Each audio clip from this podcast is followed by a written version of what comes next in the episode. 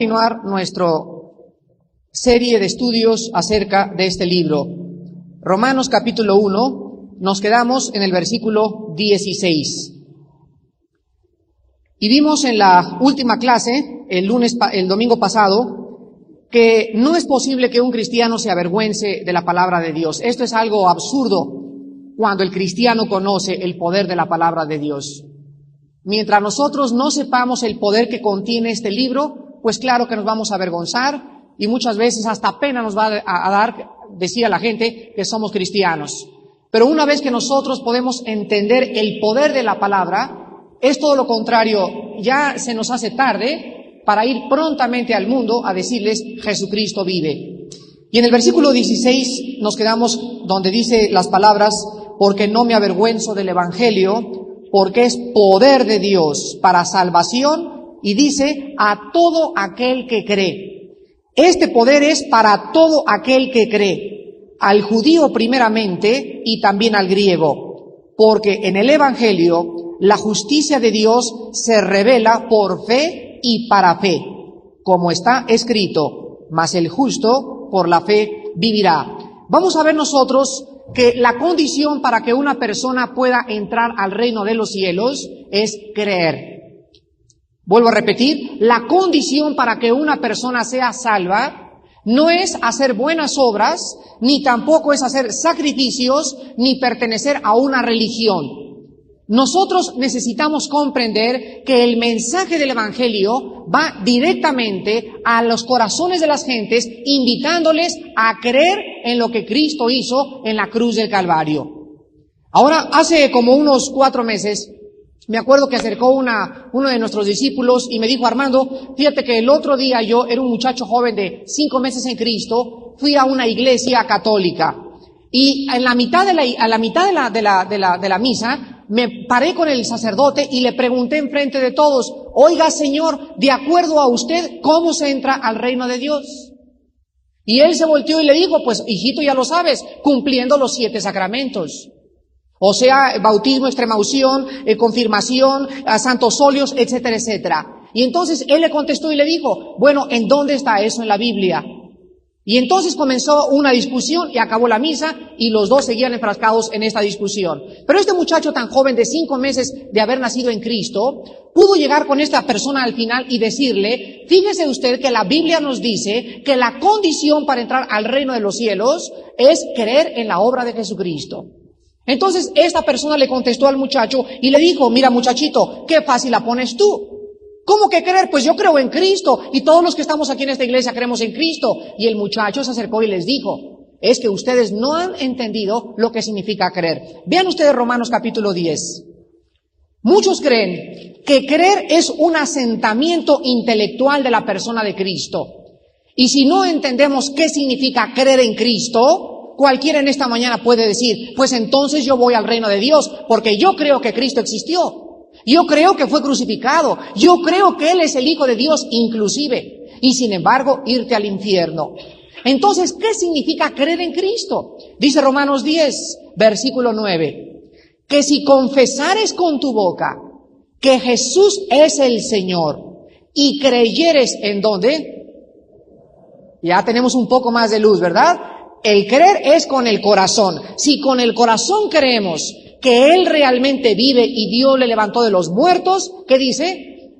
Será salvo. Entonces vamos nosotros a comprender en esta mañana que cuando la Biblia nos dice a todo aquel que cree, está el Espíritu Santo diciéndonos que el creer en Cristo significa creer no intelectualmente que Él existe, no creer intelectualmente que Él murió en la cruz del Calvario, sino que cuando yo lo acepto intelectualmente y no baja a mi corazón, no le puedo confesar con mi boca. Les voy a dar una ilustración más sencilla. Yo durante mucho tiempo usé Alberto Veo 5 para lavarme el pelo. Y llegó una persona un día y me dijo, Armando, ¿por qué no usas Silkins? Y yo le dije, bueno, porque yo estoy convencido en mi corazón que es lo mejor para mi cabello.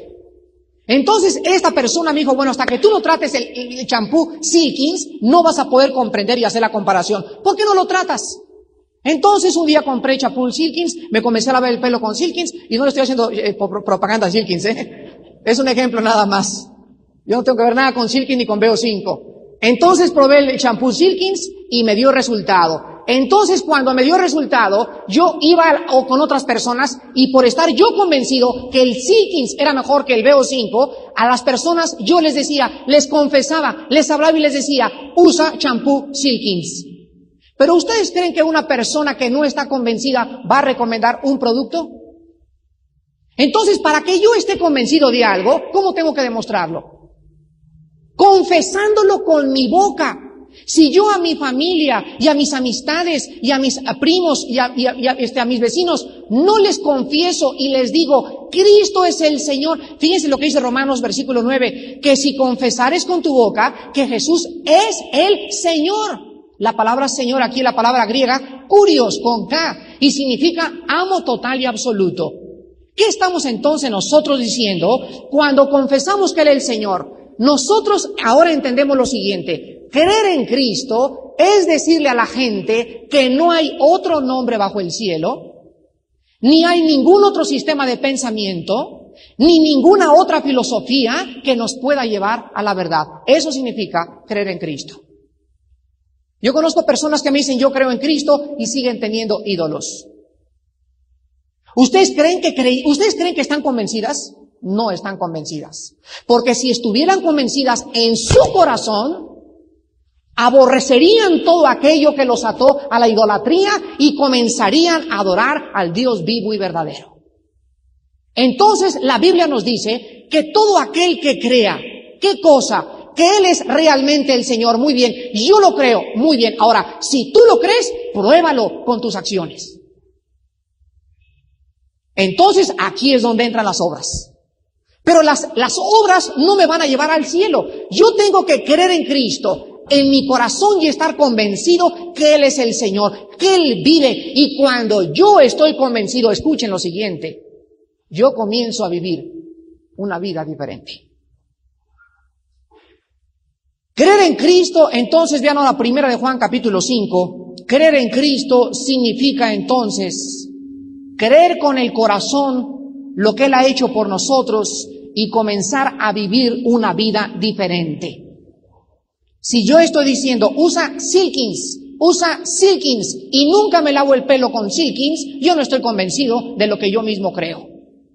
Ayer les decía en la, en la conferencia de Explo 85, les decía a los jóvenes que nuestra conducta, nuestra manera de hablar, nuestra conversación va a estar influenciada por dos factores. Vuelvo a repetir. Todo lo que nosotros hagamos o todo lo que nosotros digamos está influenciada por dos factores. Escuchen esto. Vamos a ser influenciados por presiones externas o por principios internos. ¿Escucharon? Si yo hablo y hago lo que hago, lo estoy haciendo ¿por qué? ¿Por la presión de los que me rodean? En mi familia, si yo no hablo de Navidad en Cristo, ¿por qué no lo hice? Por la presión de mi familia. Me dio miedo testificarles. ¿No es verdad? Ahora, si ustedes creen que yo estoy convencido de Cristo en mi corazón y tengo un principio y una convicción interna, no me va a importar la presión externa. Porque mi principio interno es más grande que la presión externa que el mundo ejerza sobre mi persona. Entonces me levanto sobre la presión y el principio interno que me domina hace que este principio manifieste y comience a divulgar el nombre de mi Señor. Por eso un cristiano que no tenga principios, un cristiano que no tenga convicciones, me refiero a cosas que lo dominen internamente, no puede vivir una vida externamente. Si yo estoy convencido de que mi esposa tiene que ser la única mujer que yo tengo que tener en mi vida, si yo estoy convencido de eso, no veo a otras mujeres. Entonces, si yo veo a otras mujeres, es que mis convicciones son muy superficiales. Si yo estoy convencido como un joven cristiano que no debo poner un pie en una discoteca, ni siquiera paso por la discoteca, porque sé que el simple hecho de pasar por la discoteca va a ser demasiada presión para mi vida para poder resistirla. Pero si tengo un convencimiento interno y tengo presiones internas que me dicen, Armando, sé santo porque yo soy santo, comienzo a vivir una vida separada del pecado. Por eso los cristianos son las personas que tienen convicciones. Quiero decirles que fuera en este mundo de un cristiano, ninguna persona en este mundo tiene convicciones. Decía Abraham Lincoln, el gran presidente de Estados Unidos, no hay ningún hombre que no se le pueda poner precio. Y esto estoy de acuerdo con Abraham Lincoln, excepción de los cristianos. Cualquier otro hombre y cualquier otra mujer en este mundo tiene un precio. Llégale al precio y lo pones a bailar el break dance. En 1 Juan capítulo 5 versículos del 10 al 12 la Biblia dice, el que cree en el Hijo de Dios o sea, el que está convencido, el que en su corazón realmente profundamente sabe que Cristo vive y que ha comenzado a cambiar de una manera de vivir, el que cree en el Hijo de Dios, dice la Biblia, tiene el testimonio en sí mismo. El que no cree a Dios le ha hecho mentiroso porque no ha creído en el testimonio que Dios ha dado acerca de su Hijo. Escuchen esto, Cristo viene al mundo y nace. Los reyes son guiados por una estrella, la estrella de Belén, demostrada arqueológicamente y demostrada científicamente y astronómicamente. Después Cristo vive una vida eh, santa, una vida pura, muere en la cruz del Calvario, pero en el ministerio de Cristo se acerca un día a Juan el Bautista y en ese momento se abren los cielos y ¿qué fue lo que pasó? ¿Quién habló? El Padre. ¿Y qué estaba diciendo el Padre? El Padre estaba dando testimonio de que Él era el Hijo de Dios. Cuando Buda fue a que le echaran agua, jamás se abrió el cielo. Lee el Maharanivana Sutta de Buda, lee el Ramayana, lee el Popo, lee los Vedas y no hay ningún libro sagrado que diga, se abrieron los cielos y se oyó una voz que dijo, este es mi hijo bien amado. Ahora bien, después de que el cielo se abrió, el Bautista era un hombre conocido por todos y todos reconocían que era profeta de Dios el Bautista. Entonces el Bautista dijo, he aquí el Cordero de Dios que quita el pecado del mundo. Se dan cuenta, ya había dos testimonios de que él era el Mesías. Número uno, la voz en el cielo. Número dos, el, el testimonio de Juan el Bautista. Y entonces los fariseos se acercan y le preguntan a Jesucristo, oye, quiero que nos digas, ¿quién te ha dado autoridad para hacer las cosas que hacen? Y escuchen ustedes, aquí fue el clímax de la apostasía y el clímax del rechazo a la verdad. Cristo se, se, acerca y les dice a los fariseos, yo les voy a hacer otra pregunta, y si ustedes me la contestan, yo les voy a decir con qué autoridad hago lo que estoy haciendo. Y entonces Cristo les dijo a los fariseos, el bautismo de Juan, ¿de quién fue? ¿De los hombres o del cielo? Y comenzaron los bautistas, los bautistas, comenzaron los fariseos a darse vuelta y a voltearse unos a otros y a decirse, oye, si decimos que es del cielo, Fíjense ustedes, si decimos que es del cielo, entonces aquí tenemos que caer de rodillas. Y si decimos que el, el bautismo era de los hombres, nos van a apedrear. Porque toda la gente tenía al bautista como un profeta de Dios. Y en ese momento vino el colmo de la cobardía intelectual. Así le llamo yo, cobardía intelectual. ¿Y saben ustedes lo que le dijeron? No sabemos. No sabemos. ¿No te has acercado con algunas personas en tu familia que te digan lo mismo? O sea, realmente te pueden decir, ¿sabes qué, Señor Jesucristo? No queremos creer en ti. De plano. Pero los fariseos eran cobardes. Y en ese momento Cristo les contesta, pues yo tampoco sé de quién me ha dado autoridad. Y entonces Cristo les demuestra que las evidencias sobraban, que ellos no querían creer.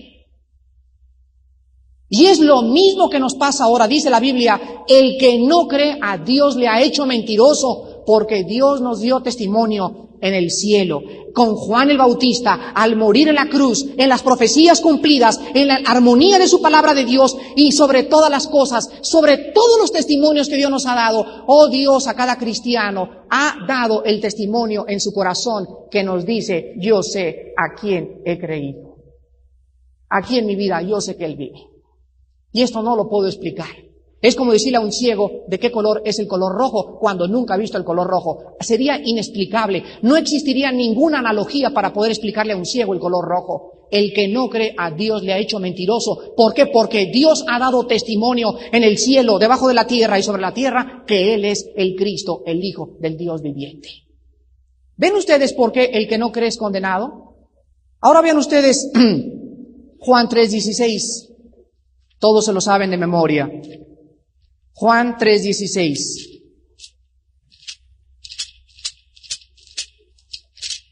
Y dice así, porque de tal manera amó Dios al mundo que ha dado a su Hijo unigénito, para que todo aquel que se porte bien, dice, para que todo aquel que se vaya de rodillas, para que todo aquel que pertenezca a una religión, no, no dice así la Biblia, dice así, para que todo aquel que en él cree no se pierda, mas tenga la vida eterna.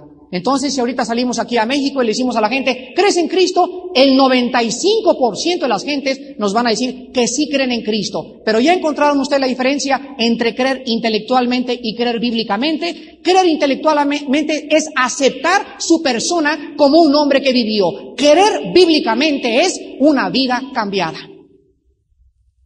Tú no me puedes decir, yo creo en Cristo si tu vida no ha sido cambiada. Y si no has abandonado la dianética y la brujería y los gurús y las religiones y los ídolos y estás dedicando tu vida ciento por ciento a Cristo, porque tú no puedes servir a dos amos. Yo me acuerdo una vez que estaba en Cuautla, estábamos en una casa y había unas personas ahí que eran brujas, pero brujas a la alta escuela. No se imagina, una señora toda chimuela con los ojos así, con la escoba. Una señora muy decente. Y me acuerdo que se acercó su hija y me dijo, Armando, ¿qué crees? Mi mamá quiere recibir a Cristo. Le dije, qué lindo que quiera recibir a Cristo. Y acabó el estudio bíblico y en ese momento le dije a la señora, ¿quiere usted recibir a Cristo? Y dijo, sí lo quiero recibir. Y todas las hijas, aleluya, gloria a Dios. Y entonces le dije otra pregunta a esta señora. Usted quiere recibir a Cristo y quiero decirle algo. Antes de que usted reciba a Cristo, renuncia usted a la brujería y me dijo, no. ¿Se dan cuenta? Ella quería a Cristo y quería ponerlo con todos sus dioses. Tenía Dios el niño de Atoche, Dios Santa Juana, Dios la bruja y Cristo un Dios más. ¿Por qué no? Vamos a aceptar otro Dios y lo ponemos con los demás. ¿Se dan cuenta? Esta es la, esta es la aceptación de la gente. No han entendido el Evangelio. Y es nuestro deber explicárselos. Cuando tú recibes a Cristo, tú tienes que renunciar a la bola de cristal y a las limpias y a los gurús y a la dianética y a la filosofía, porque Él es el curios, el Señor. Y mientras no haya ese abandono del pasado, la persona no se ha convertido. A continuación, nuestro pasaje dice también, regresamos a Romanos capítulo 1, y dice la Biblia que no solamente es a todo aquel cree, que cree, pero vean ustedes que también encontramos en el versículo 16 que dice, al judío primeramente y después al griego. Pregunta, ¿significa esto que los judíos son primeros en entrar al reino de Dios? Respuesta, no. Vean Romanos capítulo 9. Vamos a entender por qué dice que el judío primeramente y después al griego. En Romanos 9, versículos 2 y 3, dice la Biblia, es Pablo el que está hablando, tengo gran tristeza y continuo dolor en mi corazón, porque deseara yo ser mismo a ser anatema, separado de Cristo por amor a mis hermanos, se refería a los judíos, los que son mis parientes según la carne. Escuchen el versículo 4, que son israelitas, de los cuales son la adopción, la gloria, el pacto, la promulgación de la ley, el culto y las promesas. Los que estamos estudiando en el discipulado romanos en los martes ya entienden lo que esto significa porque vamos en este capítulo precisamente. Significa lo siguiente. Cuando Dios creó el mundo, escogió una raza en medio de los italianos, franceses, sumerios, cimbros, etcétera, etcétera. Una raza. ¿Con qué propósito escogió a los judíos?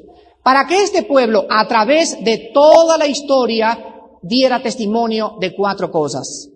Número uno, Dios escogió a los judíos para que ellos dieran testimonio de que solo hay un Dios.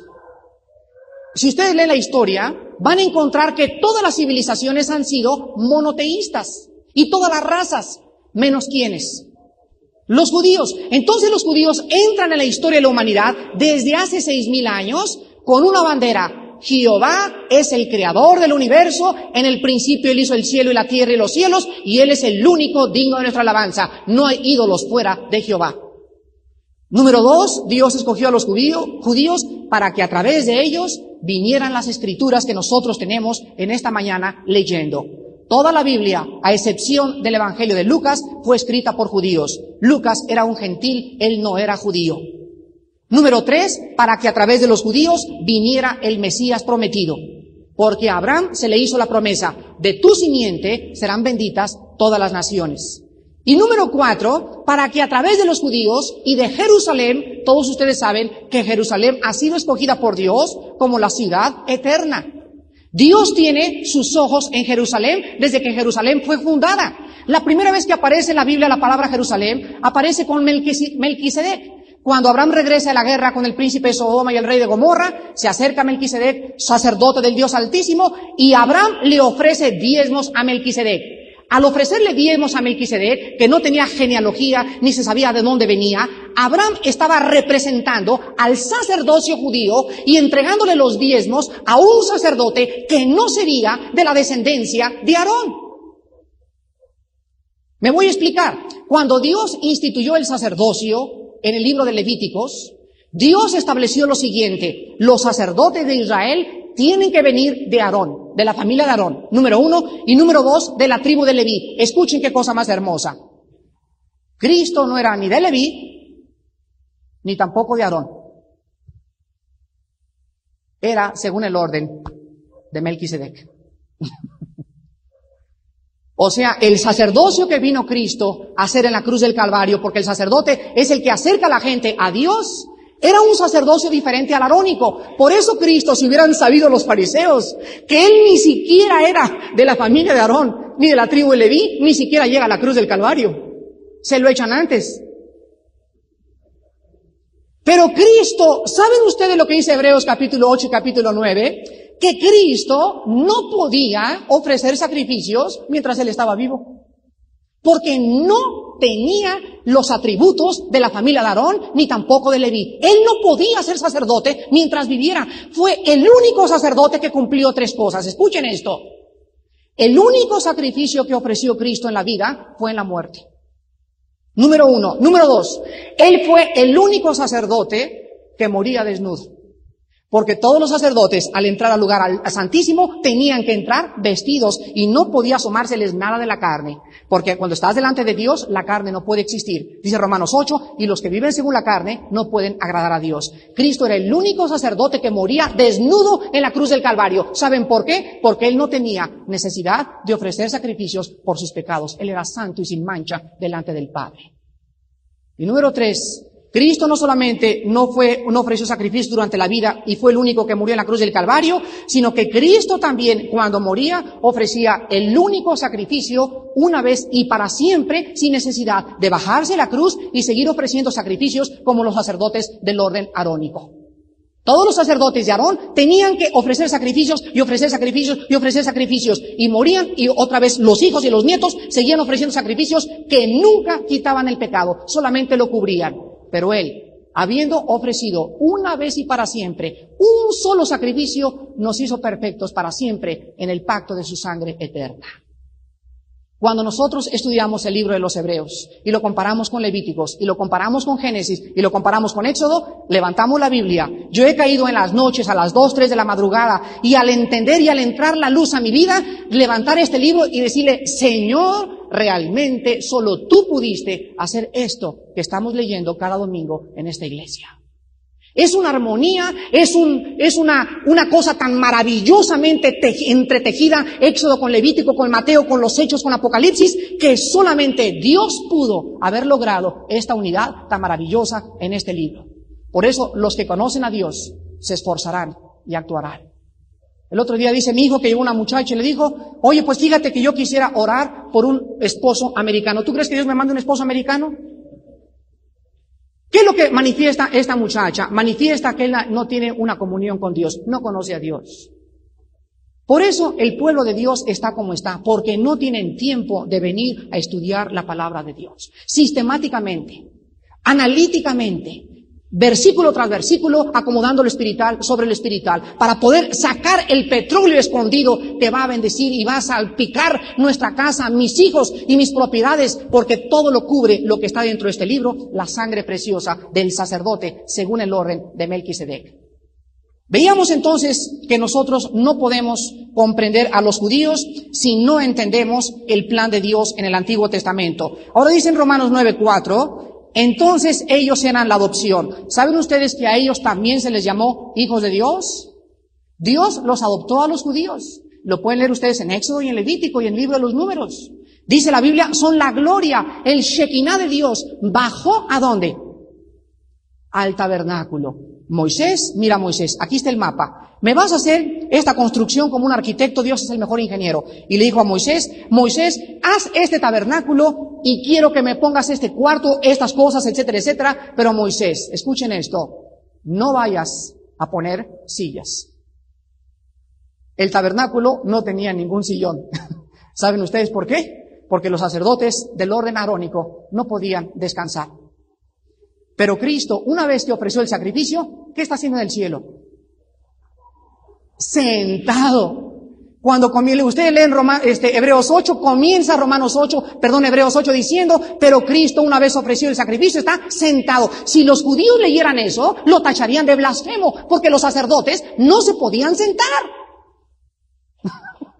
Y Cristo, al haber hecho el sacrificio por nosotros, ya no tenía que seguir haciendo sacrificios. Ya no teníamos que ir al obispo, ni al papa, ni al padre. Ahora Él abría el camino y entrábamos a la presencia del Padre por su sangre en la cruz del Calvario. Él quitaba todas las cosas que existían de ritos y ceremonias y guardar el sábado y no comas carne el viernes primero y tontas tonterías que eran sombra de aquello que había de venir. Él viene y Él cumple la ley de, de, Moisés. Él viene y cumple los mandamientos de Dios y ahora Él entra a nuestra vida y Él es nuestra justicia, nuestra redención y nuestra sabiduría y delante del Padre somos aceptados por lo que Él hizo en la cruz del Calvario. Ellos entonces, los judíos, eran los que tenían la adopción, la gloria y el pacto y la promulgación. Y por eso lean Lucas 24. Cristo dio órdenes que el Evangelio comenzara a ser predicado a los judíos. Primero a los judíos. Y el Evangelio fue predicado primero a los judíos. Lucas 24, 27 dice así. Y comenzando desde Moisés y siguiendo por todos los profetas, les declaraba en todas las escrituras lo que de él decían. Aquí vemos entonces que los apóstoles tenían que ser testigos primero de Cristo, comenzando en dónde? ¿En Chalco? Y me seréis testigos cuando haya venido el Espíritu Santo en ¿dónde? Jerusalén. Después que sigue? Samaria, la, región circunvecina, y después lo que sigue, y después hasta lo último en la tierra. Pero el Evangelio tenía que ser propagado en círculos concéntricos. Primero el centro de los que Dios había escogido. Dice Juan 1, a lo suyo vino. ¿A quién, ¿A quién se refiere? A los judíos, a lo suyo, a su pueblo. Pero los suyos no le recibieron. Y ahora sí, más a todos los que le recibieron, los deja aquellos que vino y se voltea a los gentiles y nos extiende las manos manchadas de sangre y nos ofrece la salvación que se le ofreció al pueblo judío, volteándose hacia nosotros y ofreciéndonos su sacrificio a todo aquel que cree. Entonces, no significa en Romanos 1 que la presente dispensación debamos evangelizar a los judíos, pues esto sucedió al principio nada más de cuando el Evangelio comenzó a ser propagado. Regresamos a Romanos y leamos el versículo 17. Romanos 17. Porque en el Evangelio la justicia de Dios se revela por fe y para fe, como está escrito, mas el justo por la fe vivirá. Vamos a entender nosotros aquí la palabra, en primer lugar, justicia. La palabra que se usó aquí, justicia, es la palabra griega, dikai osune, con K. Dikai osune. Y significa lo siguiente, lo que es correcto o lo que es justo delante de Dios. Esta palabra dikai osune ocurre 92 veces en el Nuevo Testamento, de las cuales 36 veces ocurre en el libro de Romanos. Entonces vemos que el libro de Romanos está saturado con dos palabras, pecado y justicia, sune. Y aquí vamos a encontrar nosotros lo siguiente, miren ustedes, antes de que yo fuera cristiano, yo volteaba en los hospitales, me acuerdo cuando perdimos a nuestro hijo hace siete años, y se murió nuestro hijo ahí en Acapulco y entré a la sala de, de, de este maternidad cuando me dijeron, su hijo se está muriendo y ya se lo llevó el Señor. Me acuerdo que eran las monjitas, ¿verdad? Tan lindas, eh, señoras estas que llegaron ahí conmigo. Oiga, señor Alducin, pues hay que echarle agüita a su hijo porque si no se va al limbo. Me acuerdo que me dijeron. Me acuerdo que va yo mi Biblia Y les dije, a ver, vengan para acá, este, no les dije hermanitas, ¿verdad? Vengan acá, amiguitas, les dije. Y este, y aquí está la Biblia y pues dónde está el limbo, ¿verdad? ¿Dónde están esas cosas? Y dos de ellas estaban muy abiertas, eh, las otras tres estaban así como que reconfuñando y no querían escuchar la palabra de Dios. Pero me acuerdo que llegó el cirujano y entonces cuando yo hablaba con las mojitas en la sala de, de, de afuera del quirófano, me dijo el cirujano, mire señor Alducin, usted me ha estado testificando antes de que yo internara a su esposa, pero quiero que me acompañe aquí, por favor, a la sala de, de los niños. Y me enseñó a dos niños deformes, dos niños monstruos, y me dijo, si usted ¿Qué permite que salgan con estas cabezas? Me acuerdo que me hizo esa pregunta. Y después me he encontrado personas y me han dicho, Armando, ¿tú realmente crees que Dios es justo? Mira las guerras. Ven, acompáñame a Biafra. Acompáñame a Tepito, acompáñame a la Lagunilla para que veas cómo están los damnificados muriéndose de frío, sin comer y sin nada. ¿Tú crees que Dios es justo? Ahora muy bien. Como Dios sabía que nosotros tenemos un concepto equivocado de su justicia, y por naturaleza todos nosotros acusamos a Dios de ser injusto, ¿no es verdad? Yo lo hice miles de veces y era uno de mis impedimentos para aceptar la fe cristiana, porque yo no podía concebir en mi mente que Dios fuera un ser injusto permitiendo las atrocidades que me rodeaban en el mundo que vivimos. Muy bien, Dios sabiendo que nosotros le acusamos de injusto y que si nosotros pudiéramos ir al tribunal del universo, lo sentaríamos en un, en un banquillo de los acusados y nosotros nos convertiríamos en el gran jurado y el acusado sería Dios, entonces Dios hace todo lo contrario. Y Él nos muestra su justicia. Esta justicia de Romanos 1.17 no se refiere a la, a el atributo de Dios como justo, sino se refiere a la justicia que nos es imputada por la fe en Jesucristo. Esto es muy importante para los que les guste la teología. Repito, no se refiere 1.17 al atributo de Dios como Dios es justo. Aquí no se refiere a esto. La justicia de Dios se manifiesta desde el cielo significa que cuando Dios ponía a Cristo en la cruz del Calvario y Cristo extendía sus manos, el santo, manso, sin haberle hecho mal a nadie, sin haber calumniado a nadie, sin haberse defendido, en ese momento cuando él moría, justamente, ¿cómo moría? ¿Cómo? Moría injustamente. El bueno por los malos. El justo por los injustos. Y en ese momento Dios abría sus brazos y nos decía, tampoco es justo lo que ustedes me están haciendo. No es justo que yo haya sacrificado al que no tenía que sacrificar y ustedes creen que al hacerme esto yo podía perdonarlos. ¿Por qué clavaron a mi Hijo Jesucristo? O sea, vean, Dios se para en el banquillo de los acusados y nos sienta a nosotros en el lugar que nos corresponde. Nosotros somos los acusados porque no hemos entendido la justicia de Dios. Entonces Dios se para y todos comenzamos a retroceder y nos voltea la canica, como dicen los jóvenes, y nos pone el dedo Dios y me dice, tú Armando fuiste culpable de que mi Hijo Jesucristo muriera en la cruz. ¿Qué contestas? Sí, Señor. No cabe la menor duda. Soy un pecador.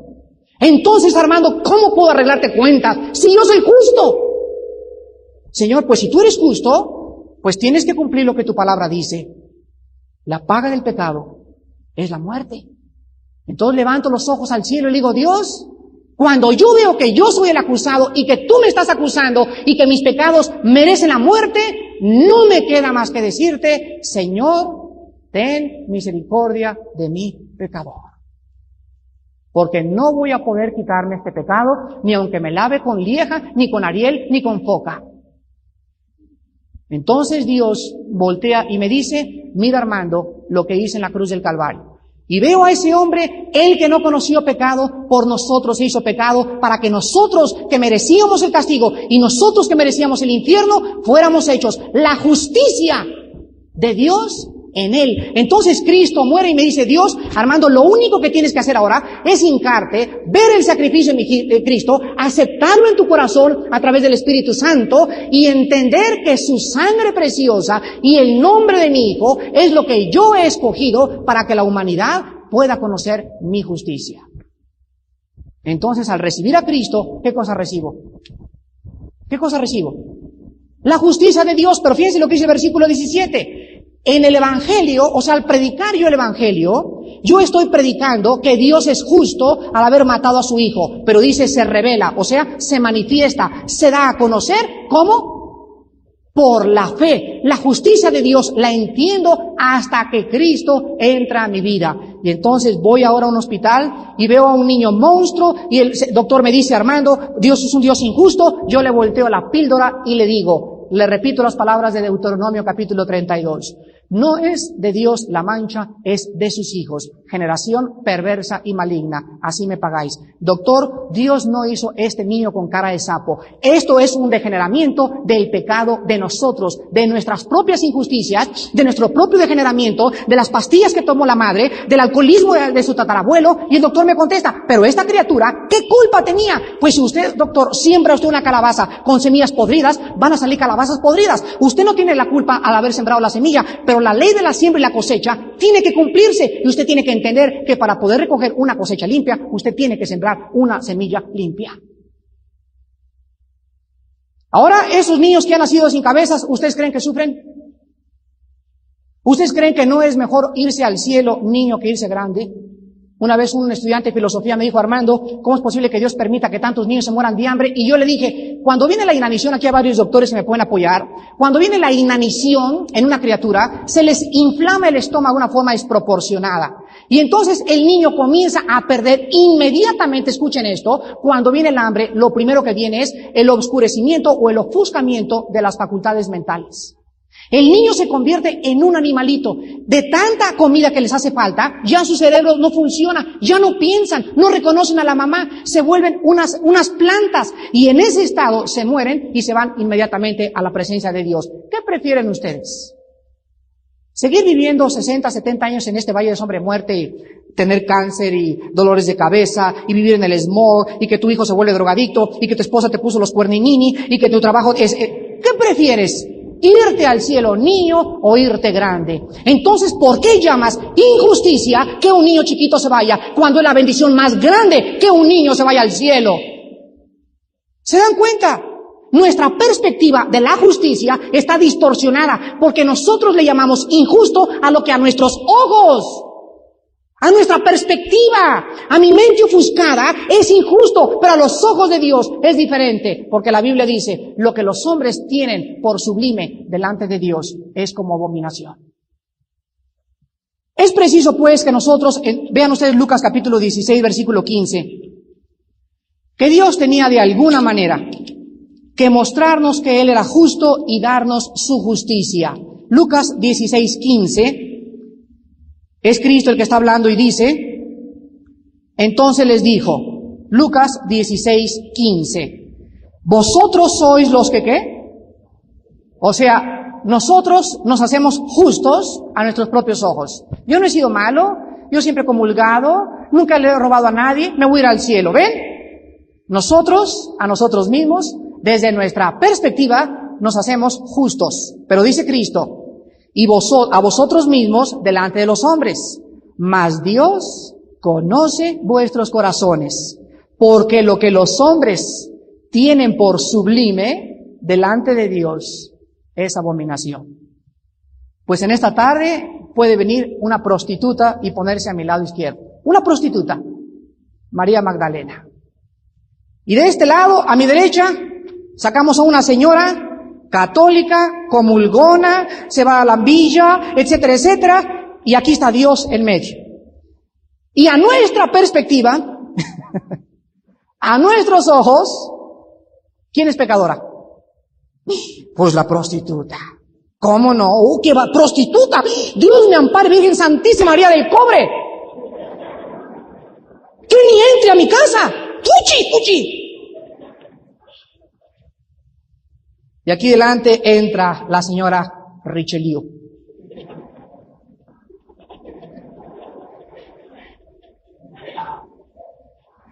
Comulgar, buena ama, le cose a, sus hijos los vestidos, nunca le ha sido infiel al marido, etcétera, etcétera. Y en ese momento, Dios que está en medio nos dice a nosotros el gran jurado, ¿quién creen ustedes que es justo ante mis ojos?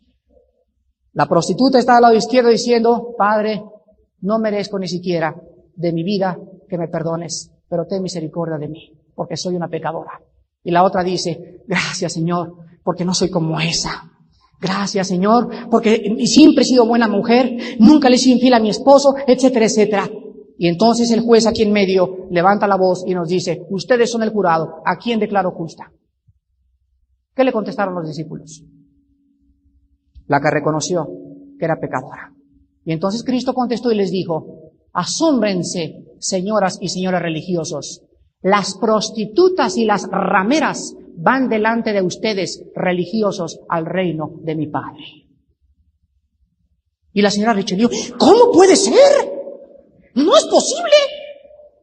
Sí, señora religiosa, que usted me escuche en esta mañana. Sí, señor religioso, aunque usted sea católico y, y break dance y se vaya a nadar al canal de la Mancha y regrese a la villa y de vuelta y tenga la foto del Papa en su casa, si usted no reconoce en esta mañana que necesita la sangre y la persona de Cristo en su corazón, aunque usted haya sido la persona más santa a sus ojos,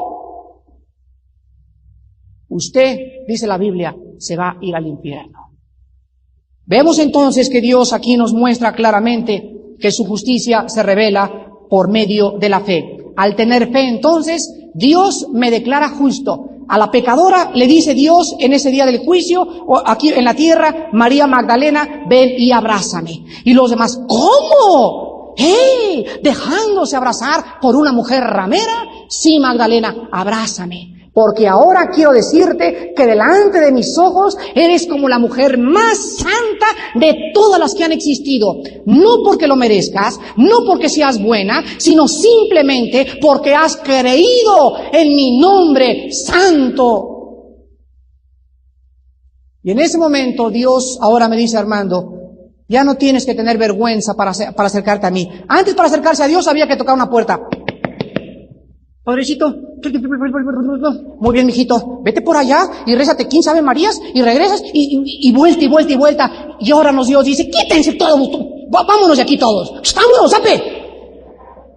La puerta está abierta, no impidáis que entren, porque ellos tienen más derecho y más justicia que vosotros, guías de ciegos, que no entráis ni tampoco dejáis entráis a los demás. ¿No sabéis que la puerta la ha abierto ahora mi Hijo Jesucristo? Ahora podemos entrar con confianza, sin intermediarios, sin vírgenes, sin santos, sin ángeles, en el nombre de Jesús, porque es el nombre sobre todo nombre. Y Dios me dice en esta mañana, ahora eres justo, mi justicia te le he dado y te veo ante mis ojos como un ser sin mancha y santo ante todo el mundo. ¿Por qué? Porque has creído en el nombre del unigénito Hijo de Dios. Hermanos, todo esto se encuentra en el Evangelio.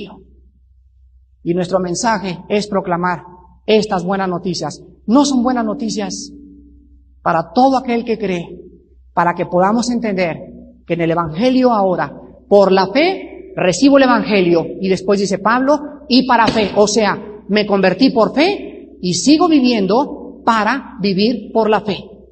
Entonces la justicia de Dios se recibe por la fe en Cristo y después de que por mi fe yo me recibo, recibo la justicia de Dios, tengo que comenzar ahora vivir, más el justo por la fe vivirá, de lo cual voy a hablar el próximo lunes. Inclinemos el rostro.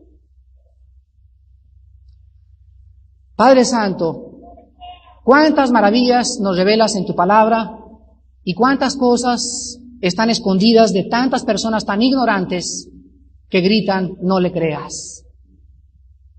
Gracias Señor porque tu justicia no la podemos entender hasta que no nos convertimos.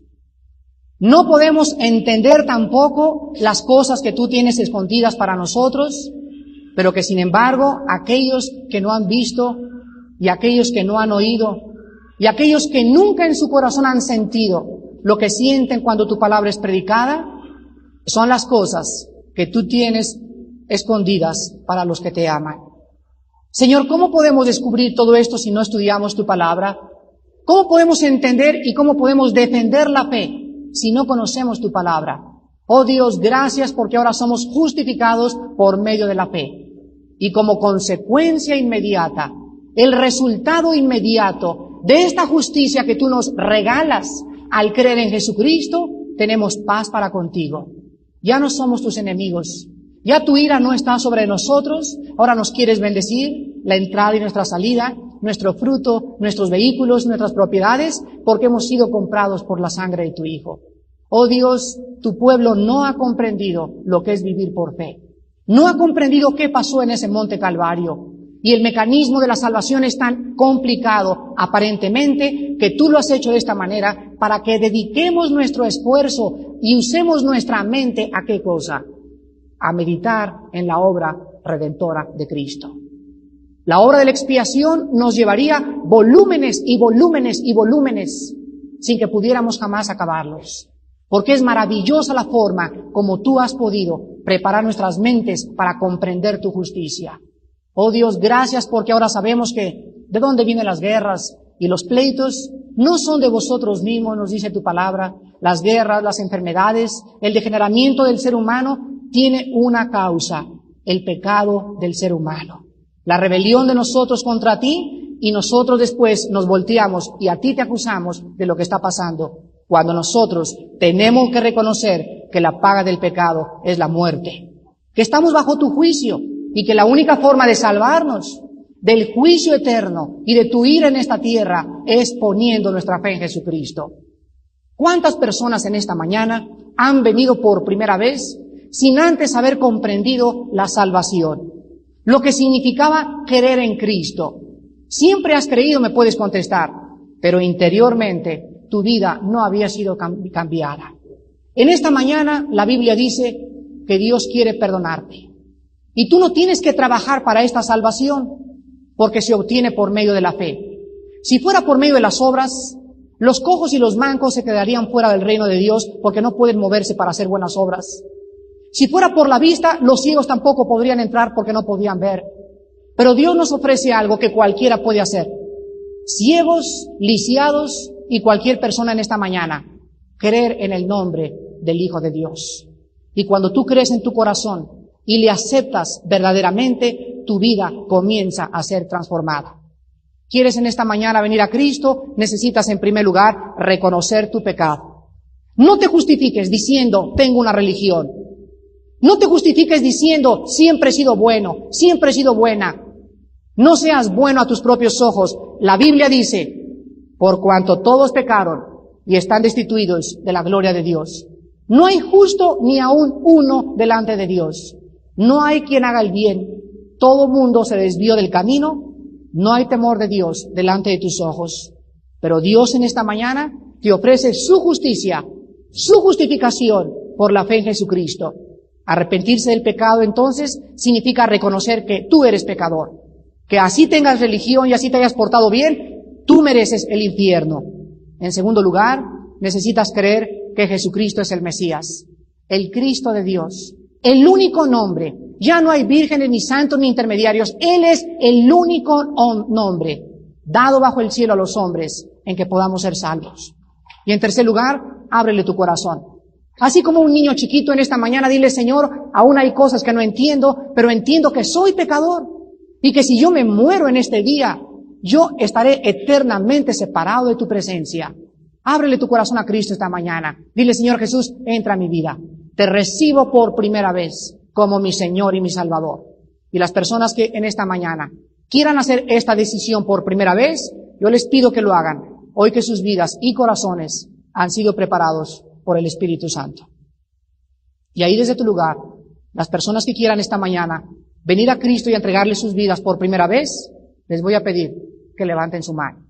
Ahí desde tu lugar, levanta tu mano. Gracias. Y dile, Señor, te necesito. Señor, tengo religión, siempre he creído en ti, pero mi vida no ha cambiado. No hay una transformación en mi corazón.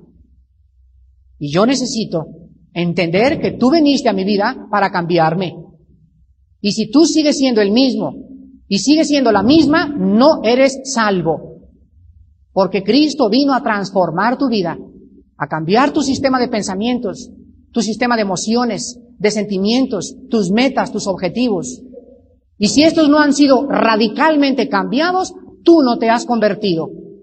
Esta mañana reflexiona sobre estas palabras y pídele a Cristo Asegúrate que tú le tienes en tu alma.